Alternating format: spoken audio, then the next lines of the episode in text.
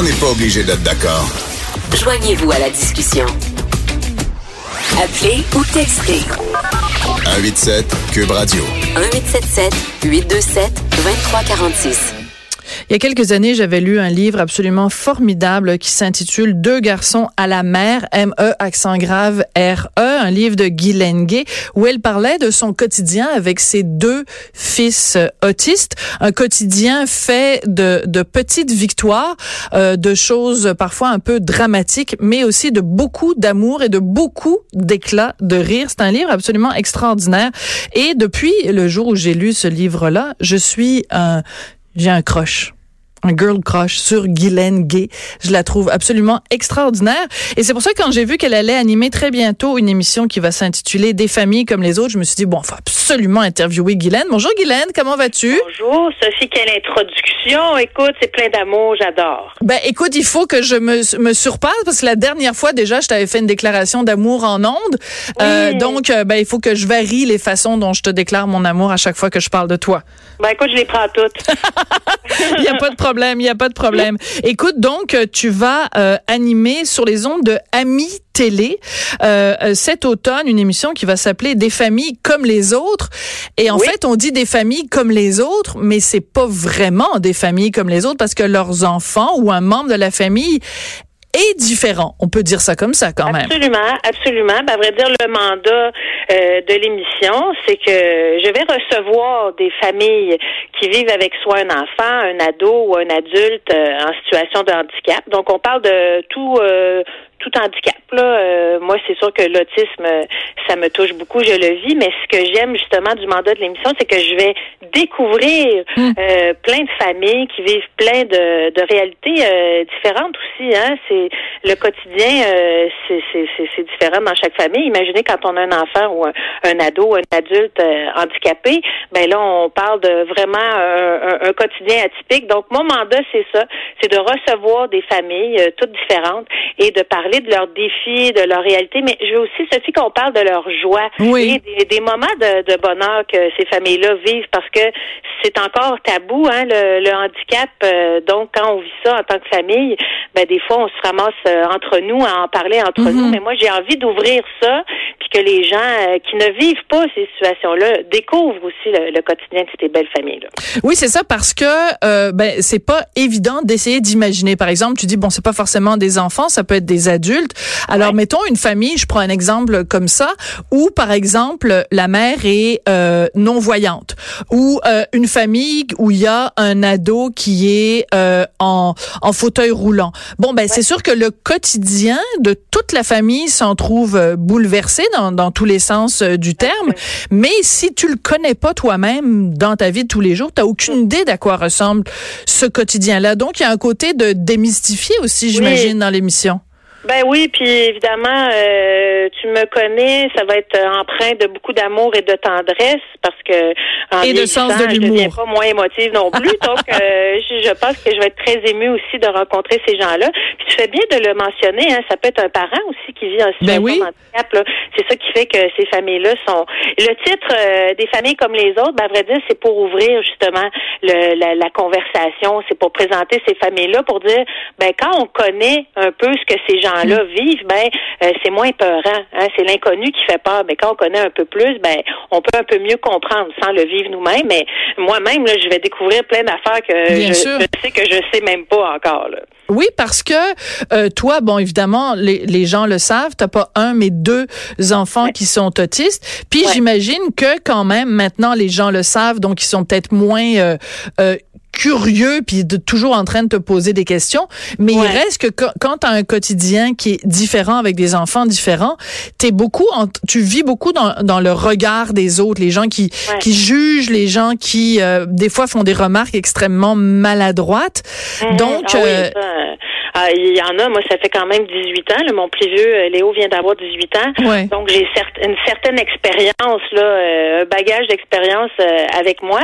Mais reste que, à ce jour, il y a encore des commentaires, il y a encore beaucoup de mystères autour des, des, des, personnes handicapées elles-mêmes. Puis moi, je suis contente de les rencontrer, puis qu'elles parlent pour elles. Moi, je vais être juste un vecteur d'amour hmm. là-dedans. Là. Je, c'est moi qui vais les accompagner, mais je veux que, que ces gens-là racontent leur réalité, puis que ce soit intéressant pour euh, quelqu'un de neurotypique là, qui va s'arrêter, qui va dire oh mon Dieu, je connaissais pas ce, ce, cette condition-là, ce handicap-là, euh, de quoi peut bien avoir l'air leur quotidien. Puis moi, c'est, c'est cette curiosité-là que j'ai envie de, piquer avec euh, des familles comme les autres. Bon, là, tu viens d'utiliser un mot neuro. Neurotypique? Oui, de cinq syllabes, là. Puis moi, à partir de trois syllabes. Non, non, non. Mais euh, il faut, faut que tu nous l'expliques, ce mot-là, parce que c'est un mot qu'on entend de plus en plus souvent. Mais euh, je pense qu'on est quand même rendu au stade où il faut quand même qu'on l'explique. Alors, vas-y, euh, professeur, professeur Gay, expliquez-nous. Oui. donc, à vrai dire, neurotypique, c'est ce qu'on va dire, entre guillemets, les normaux. Hein? C'est ceux qui sont normatifs, là, ceux qui n'ont pas de handicap, de condition ou de... Donc, toi, tu es neurotypique, mais tes enfants ne le sont pas.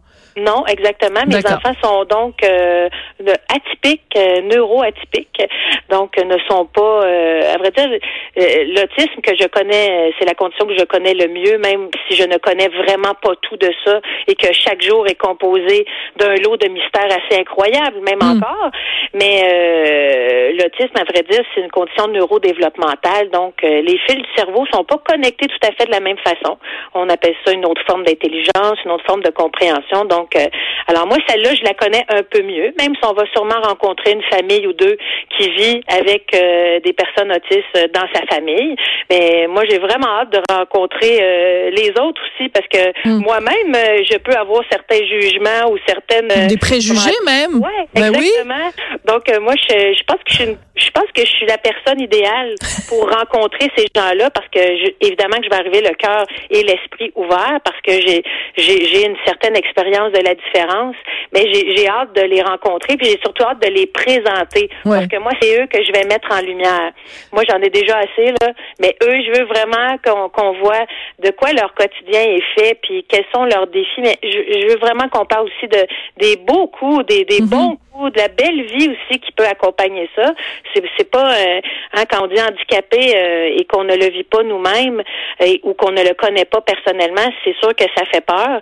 Mais quand on vit au quotidien avec, on réussit à, à le à le à l'adopter là, puis à avoir une belle vie. Moi, j'ai une très très belle.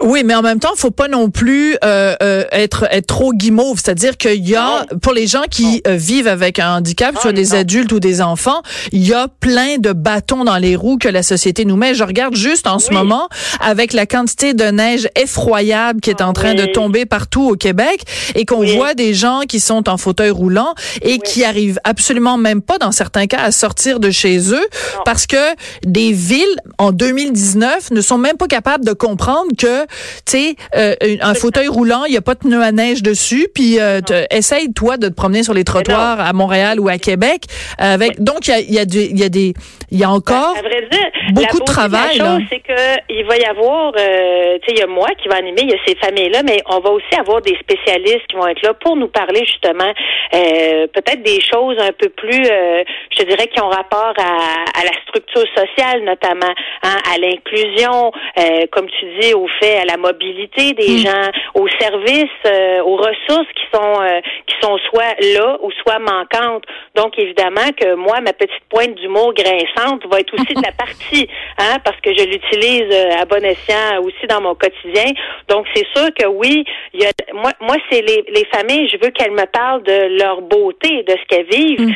Mais on va aussi informer les gens parce que quand on vit pas la situation nous-mêmes là, on le sait pas par exemple mm. que pour mes enfants là, c'est très compliqué de trouver un dentiste qui va s'occuper de mon fils Clovis parce qu'il est non verbal, parce que euh, quand il y a des soins dentaires, il y a besoin d'une anesthésie générale. Donc ça complique. Ah oui. Ouais, tu sais la structure là, moi je la connais bien. Là. Je connais le mécanisme de difficulté, donc c'est évident qu'on va aussi parler de ça et qu'on va avoir des on va avoir des gens euh, qui vont venir aussi nous aiguiller, nous donner euh, des trucs. Euh. donc je pense que ça va être ça va être assez complet là dans. Tu sais, oui, il va y avoir ces familles là qui vont nous parler, mais on va aussi aller au-delà, puis on va suggérer, on va aiguiller aussi les gens en les informant aussi, puis en les en, en les amusant aussi avec euh, avec évidemment moi là qui va servir de de de de, de clown. Euh, j'allais dire clown. J'allais dire clown puis je me suis dit dans ma tête Sophie traite-le pas de clown parce que ça va peut-être l'insulter mais finalement tu le fais toi-même fait que c'est correct. Non, moi je, je déteste pas le terme euh, en ce sens où je connais ma nature, je connais ma bonhomie, mais je connais aussi ma fibre qui est très sensible. Hein. Moi je suis très sensible à la réalité des, des, des parents comme moi, des familles comme la mienne et mm. jamais je dis que notre quotidien est facile. Au contraire, c'est une course à, obstacles. C'est les 12 travaux d'Astérix mm. quand on veut obtenir un service ou une ressource. Donc, euh, ça, je suis euh, à même de vraiment bien, bien, bien comprendre le sens du mot difficulté. Oui. Est-ce que tu dirais par rapport à d'autres euh, parents que le fait justement que tu sois sur cette note-là d'humour, que tu sois capable de prendre une situation, puis de la revirer, puis de voir le côté ridicule ou du côté drôle de la situation, que ça t'a aidé, que ça donne un avantage sur d'autres quand mm. tu dois faire face à des difficultés au quotidien. Est-ce que ça ben, aide? C'est sûr que ça aide parce que dans mon cas, euh, euh, ça dédramatise beaucoup. Mm. Là. Je te dis pas que euh, il y a des il y a des situations comme là, on est en pleine. Mon fils Clovis a 16 ans, il est non verbal, il est en pleine puberté et je je je je j'ai même pas assez de deux heures pour t'expliquer les complications ou tout ce que ça demande comme effort de communication parce que quand les hormones s'en mêlent, c'est compliqué. Donc, tu sais, moi je sais qu'en ce moment, tout le monde avait dit, euh, tu sais, quand on a des enfants neurotypiques, comme on dit, les gens disent, ah, tu vas voir, hein, euh, les enfants commencent à voir leur blonde, leur chum, euh, sont jamais à la maison. Ben moi, c'est pas mon cas. Moi, ils sont toujours chez nous. C'est moi qui s'en occupe encore. Et là, je gère des, une puberté dans le cas de mon, mon fils Léo, 18 ans. On a déjà parlé de ça il y a quelques années. Et comme il est verbal, c'est quand même un peu plus simple. Mais mon humour, évidemment, m'a aidé à, à passer au travers ça et à la fratrie de parents aussi comme moi. Moi, ça me gêne pas de d'écrire à une de mes amies pour lui demander, hey toi, euh, tu sais, comment tu gères ça, les pictogrammes, euh, tu sais, la, puberté, les érections, euh, c'est assez complexe. Et moi, je suis pas un gars en plus, donc c'est comme un, pour moi, c'est très mystérieux. Et j'ai pas peur de demander à une amie qui vit un peu une situation similaire. Donc la la communauté de parents est très très importante. et moi, Je, je les affectionne particulièrement, les parents comme moi, autistes ou non là, mais tu sais, je dis toujours quand les parents d'enfants handicapés, il y a un fil d'amour qui nous connecte. Hmm, c'est bien dit, c'est bien dit. Et justement, parlant de fil d'amour, je ne peux pas te parler sans te parler à chaque fois, et je me fais un devoir d'en parler à chaque fois, même si Louis trouve que chez nous, à Québécois, on n'en parle pas assez. Oh. Euh, la Fondation Véro et Louis, où est-ce que vous en êtes là? La première maison, ça va être pour quand? Alors, on, euh, on a été euh, accueillis à cœur ouvert euh, dans la belle ville de Varennes. Le maire Martin Danfous nous a accueillis. Donc, la première maison va être construite à Varennes. Si tout va bien, si la météo est de notre côté, etc., d'ici la fin 2019, début 2020, on pourra accueillir les premiers hmm. résidents dans ce milieu de vie, Sophie, je le précise, qui est extraordinaire, qui est hein. conçu exclusivement pour les besoins des personnes autistes de 21 ans et plus. Évidemment, la clientèle que, que l'on vit, ce sont les semi-autonomes, donc les personnes autistes qui auront besoin d'une supervision pour leur vie euh, durable. Et euh, l'architecture a été conçue hmm. pour les besoins sensoriels de, de ces personnes autistes-là. C'est beau, c'est cent mille fois plus beau que chez nous. Euh, écoute, c'est formidable. Et euh, Véro et Louis, je tiens à le mentionner, sont des vraiment extrêmement généreux. Absolument. ils travaillent extrêmement fort. Sophie, pour mettre sur pied une fondation au Québec, c'est quelque chose. Demander des hmm. sous, les gens sont tellement sollicités, c'est quelque chose. Donc, on travaille très, très, très fort. Et euh, je, je, je vais m'en vanter pour une des premières fois, mais comme je suis très à l'aise avec toi et je t'aime beaucoup, c'est on change vraiment quelque chose au Québec. Là. Ça n'existe pas. Et euh, je suis très fière de ça. Et c'est parti d'une phrase dans mon livre Deux garçons à la mer. Alors ça, c'est le plus beau des cadeaux. Et, euh, et c'est ça, ça, j'ai même pas de mots pour exprimer comment c'est beau. Et on espère, évidemment, qu'il y a des maisons. Qu'il y en ait et d'autres, bien sûr. Partout au Partout. Québec, parce qu'il y a plein d'initiatives. Les gens m'écoutent, puis ils me disent, ah, ben nous autres, on est sur un projet depuis longtemps. Et c'est vrai, il y a plein de ces projets-là qui veulent voir le jour au Mhm. Québec. C'est juste qu'on sait, on savait pas jusqu'à maintenant à quel point les besoins d'hébergement étaient grands pour les personnes autistes, parce que les parents comme moi vieillissent, des fois on tombe malade, ah, et puis des fois on meurt. Ouais. Donc ça prend des gens pour prendre la relève. Et Absolument. c'est une solution permanente C'est- qu'on la- a trouvée. la plus belle façon euh, de le faire. Oui. Donc, les gens peuvent continuer, évidemment, en tout temps à donner Oui. des sous à la Fondation Véro et Louis. Merci, ma belle Guylaine. Merci Sophie, et puis euh, vous regarderez ça en septembre, euh, des familles comme les autres à Amélie.